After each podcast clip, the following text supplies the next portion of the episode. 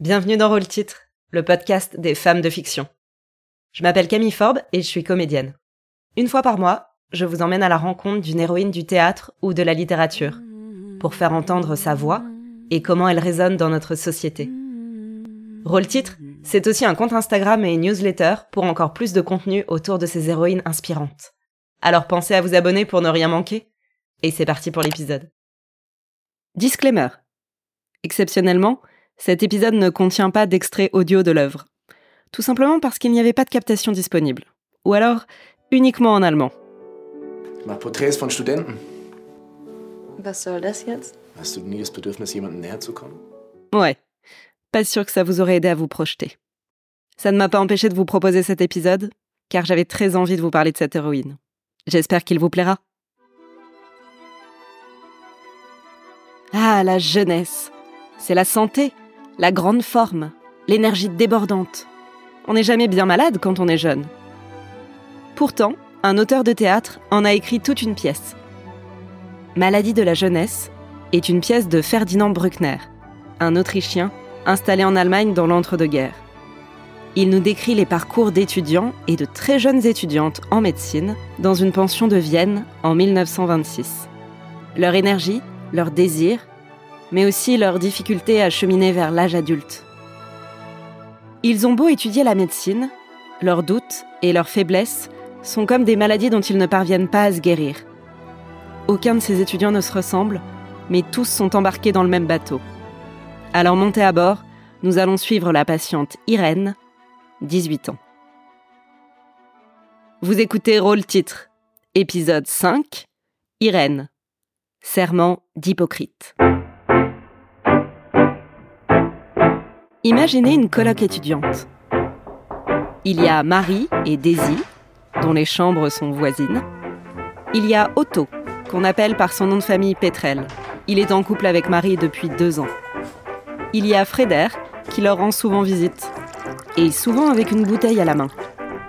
Tout ce beau monde est privilégié, jeune, brillant, étudie la médecine, enfin sauf Petrel, puisque lui, c'est un poète.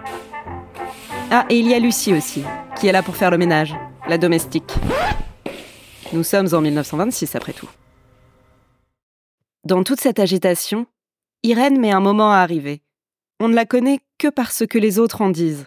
C'est une jeune femme de 18 ans, facilement reconnaissable. Ambitieuse mais belle, nous dit Marie. Une jeune fille horripilante. Une dorade aux cheveux rouges, nous dit Daisy. Le portrait d'Irène se dessine ainsi pendant tout le premier acte. Daisy et Frédère en disent du mal, mais vu qu'ils n'apparaissent pas eux-mêmes comme des personnages bienveillants, on ne prend pas leur jugement pour argent comptant.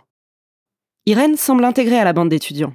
Pas forcément appréciée de tous, mais à minima respectée. En tout cas, avant même que sa chevelure rouge ne franchisse le seuil de la porte, Irène, on parle d'elle. Et justement, entre deux révisions sur la tuberculose, on apprend un scoop. Irène aurait mille grappins sur Pétrel. Rumeur fondée ou tentative de semer la zizanie? Rumeur plus que fondée, on le saura très vite. Irène ne s'encombre pas de scrupules moraux. Si un homme est déjà pris, ça ne l'arrête pas. Ce qu'elle veut, elle le prend. Ambitieuse donc. Quand on la rencontre enfin, elle est en compagnie de Pétrel, et leur discussion va nous en apprendre beaucoup sur elle. Irène place très haut la valeur du travail.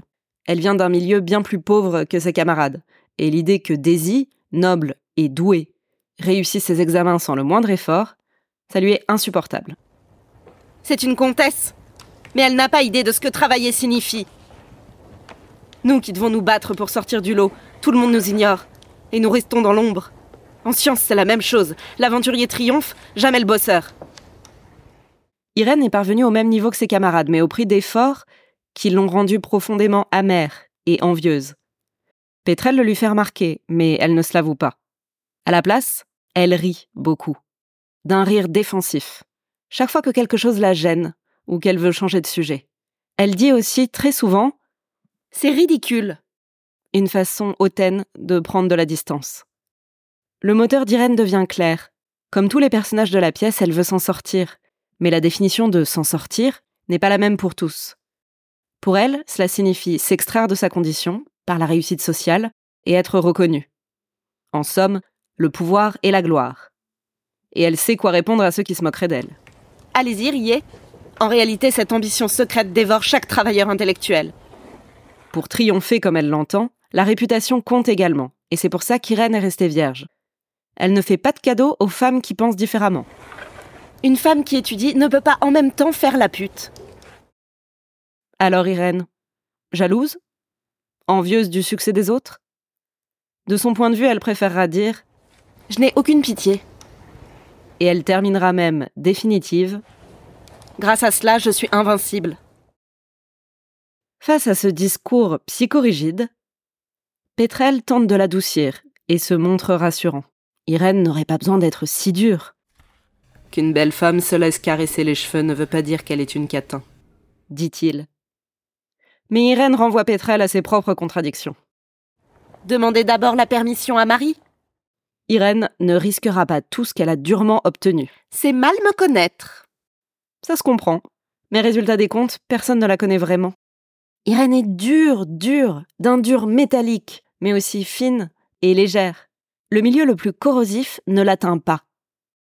C'est une fille aux cheveux de rouille, mais inoxydable, comme le titane. Dès le départ, Irène arrive avec plusieurs forces. Elle est intelligente et même brillante. On verra bien qui présentera sa thèse en premier. Elle a le privilège de faire des études, ce qui est rare pour l'époque, et lui donne des opportunités. Elle a aussi la force de caractère de tenir tête aux garçons, même plus âgés qu'elle, et d'avoir déjà tracé un bout de chemin. Mais finalement, tout cela est commun aux trois étudiantes de la pièce, Marie, Daisy et Irène. Ce qui la distingue vraiment dans son parcours, elle le dit elle-même, c'est d'avoir crevé de faim. C'est ce qui a donné sa force à Irène, qui l'a rendue aussi très imperméable aux souffrances d'autrui. Personne ne meurt de faim. Juste avant de mourir, on prend conscience et on se découvre. Qu'a découvert Irène sur elle-même? Mystère. On ne sait pas précisément ce qu'elle a traversé. Mais le résultat est là. C'est un rouleau compresseur humain en mode survie. Et pourtant, je l'aime bien.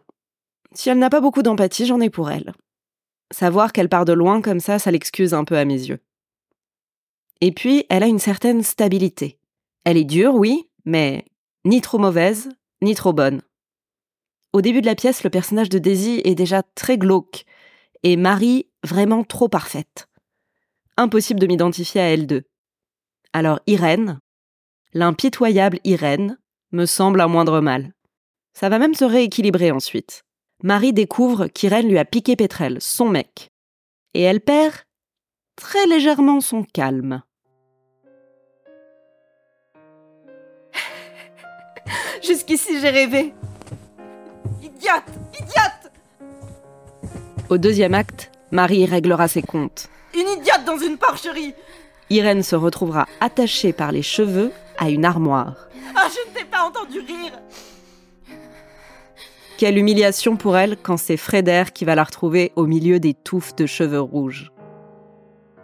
Marie n'est plus si innocente et Irène apparaît sous un jour plus vulnérable. Par la suite, on ne voit plus Irène. L'histoire se concentre sur les choix de Marie. C'est donc cette dernière image désolante qu'on garde de Irène l'invincible. Et le nom moqueur que lui donne Frédère remuera longtemps le couteau dans la plaie. Mademoiselle l'ébouriffée.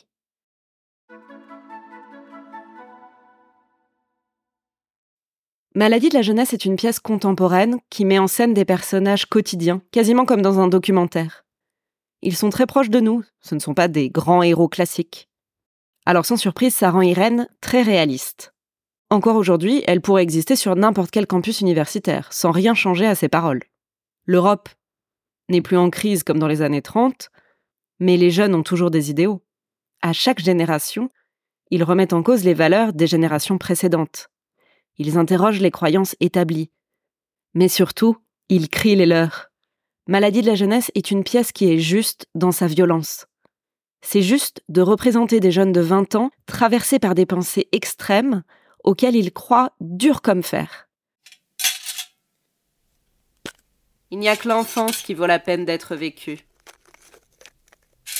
Tout être humain à 17 ans devrait se tirer une balle dans la tête. Irène en sort quelques-unes. Chaque être sensé est épouvantable aux yeux de l'autre, car il le perce à jour.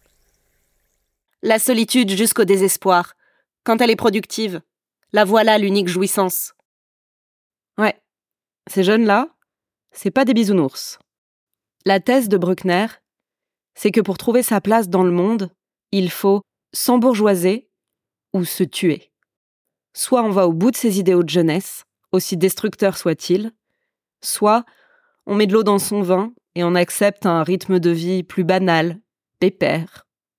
De vieux, quoi. Est-ce que c'est se trahir ou grandir? S'embourgeoiser ou se tuer? Ça résonne fort, quelle que soit l'époque. N'importe quel jeune qui se retrouve à vouloir donner un sens à sa vie future fait face à ce compromis. La maladie de la jeunesse, soit on en meurt, soit c'est notre jeunesse qui meurt et nous qui continuons sans elle et la pilule est difficile à avaler.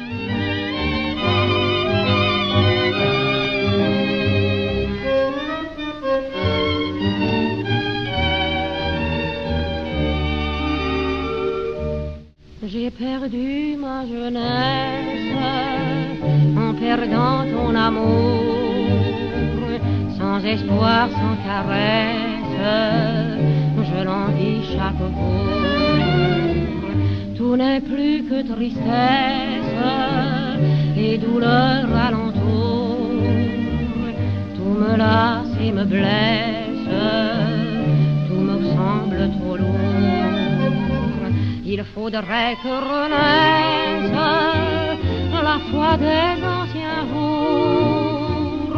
Rends-moi ma jeunesse et rends-moi mon amour. Chaque jeune fait donc face à cette étrange maladie à sa manière. Ce que je ressens dans l'écriture de Bruckner, c'est que les personnages sont très imbriqués entre eux. C'est dû à la situation, à l'effet on est une bande d'étudiants qui vivent ensemble, bien sûr, mais pas seulement. La pièce suit l'histoire de Marie, c'est elle le rôle principal en théorie. Mais finalement, je trouve qu'elle ne sort pas particulièrement du lot. Irène non plus d'ailleurs, c'est simplement que ce sont plutôt les relations entre les personnages qui comptent, et non leurs exploits respectifs. On comprend bien ces jeunes qu'en les observant ensemble. Ce que je remarque, c'est que plusieurs de leurs répliques se font écho. Par exemple, Irène prononce la phrase qui préfigure le titre de la pièce et qui laisse entendre que chaque jeune a sa maladie à gérer. La jeunesse n'est jamais saine. L'esprit somnole dans un rêve. Quelques pages plus loin, c'est Marie, anéantie par sa rupture, qui affirme Jusqu'ici j'ai rêvé.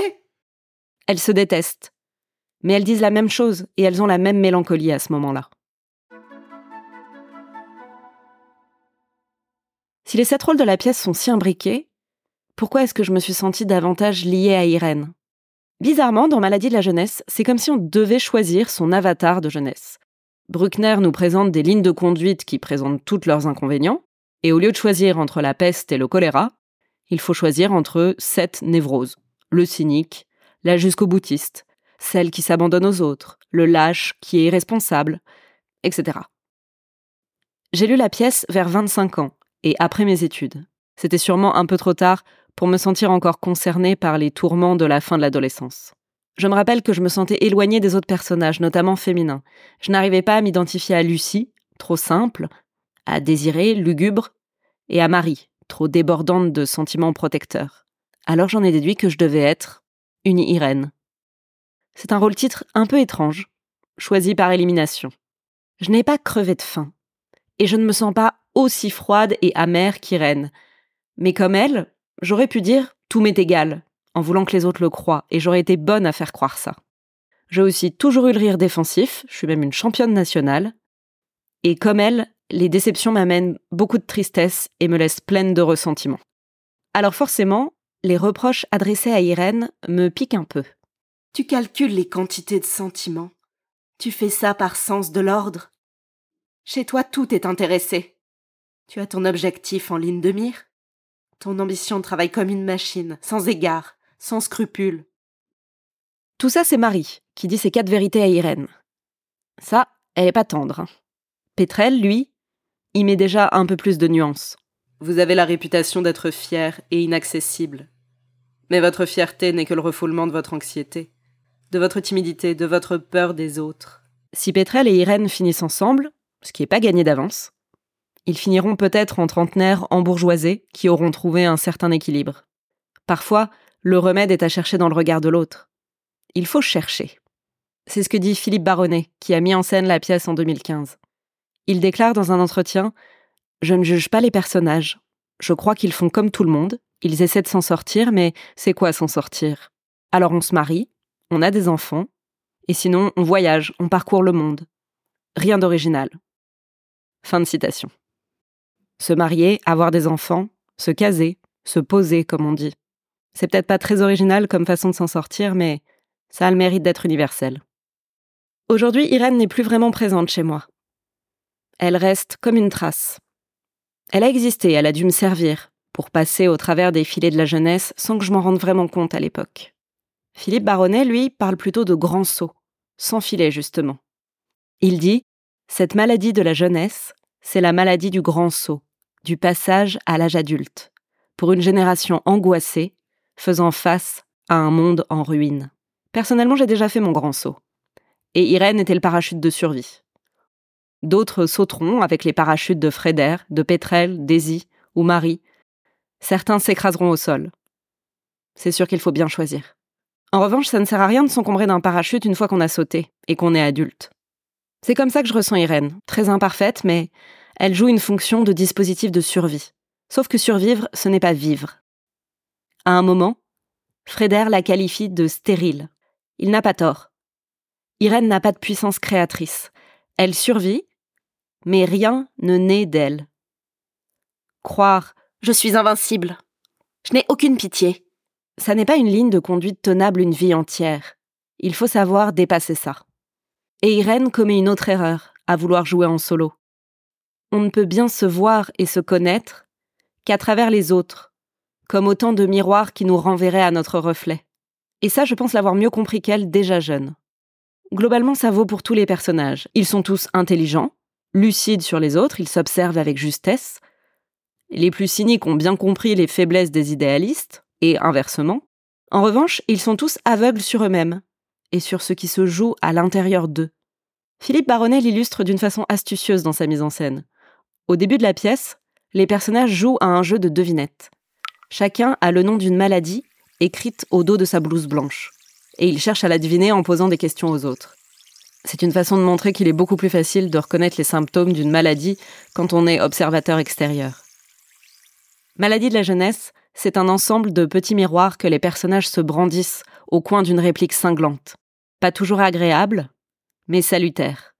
Me concernant, encore aujourd'hui, il arrive qu'une mèche rouge passe dans le reflet que j'aperçois. Comme un reste d'Irène. Fugace. En synthèse, est-ce que je recommande Irène? Je dirais pragmatiquement oui, mais moralement non. D'un point de vue pragmatique, ils sont pas très nombreux à bien s'en tirer dans la pièce. Donc encore une fois, si le but est de survivre, la stratégie d'Irène peut être la bonne. Sur le plan féministe, c'est une figure de self-made woman, 100% autonome. Mais moralement, j'ai pas envie d'encourager les femmes à suivre un modèle aussi froid et stérile. Qu'est-ce qui bloque? Irène tombe dans l'écueil de la femme forte surindépendante. Pour aller plus loin sur le sujet, je vous ai mis deux liens en description. Deux épisodes excellents de l'émission YouTube The Tech. Chaque épisode est une analyse détaillée d'un trope féminin, c'est-à-dire d'un schéma ou d'un archétype qu'on retrouve dans les personnages féminins du cinéma ou de la pop culture. Chez Irène, on reconnaît le trope de la femme forte et de la femme indépendante. La principale limite de ces tropes, c'est de confondre indépendance et distance. Je peux être indépendante et m'investir dans une relation avec l'autre. Je peux être forte et ressentir des émotions de vulnérabilité. Je peux être combative sans me battre littéralement avec les autres, leur crêper le chignon ou leur tirer dessus à bout portant ou tout détruire autour de moi. Être indépendante, ce n'est pas être distante aux autres ou à ses émotions. Prendre de la distance de temps en temps, d'accord. Dans Maladie de la jeunesse, l'environnement est hostile, compétitif, l'époque est dure, et les autres colloques sacrément dysfonctionnels. Irène est une héroïne à laquelle recourir en cas de force majeure. Mais n'oubliez pas de rouvrir les vannes de la compassion ensuite, chaque fois que vous trouvez une poche de tranquillité. Sinon, elle se grippe.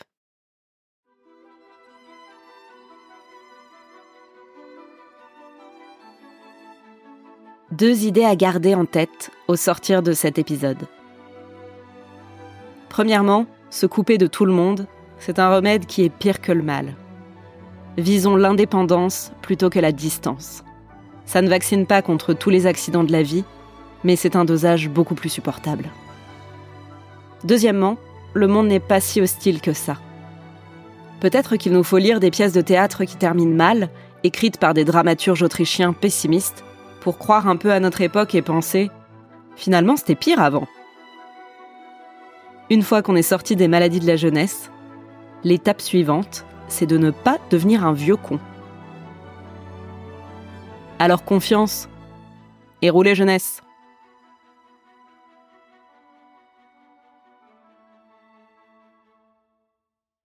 Merci d'avoir écouté Rôle Titre. Cet épisode touche à sa fin.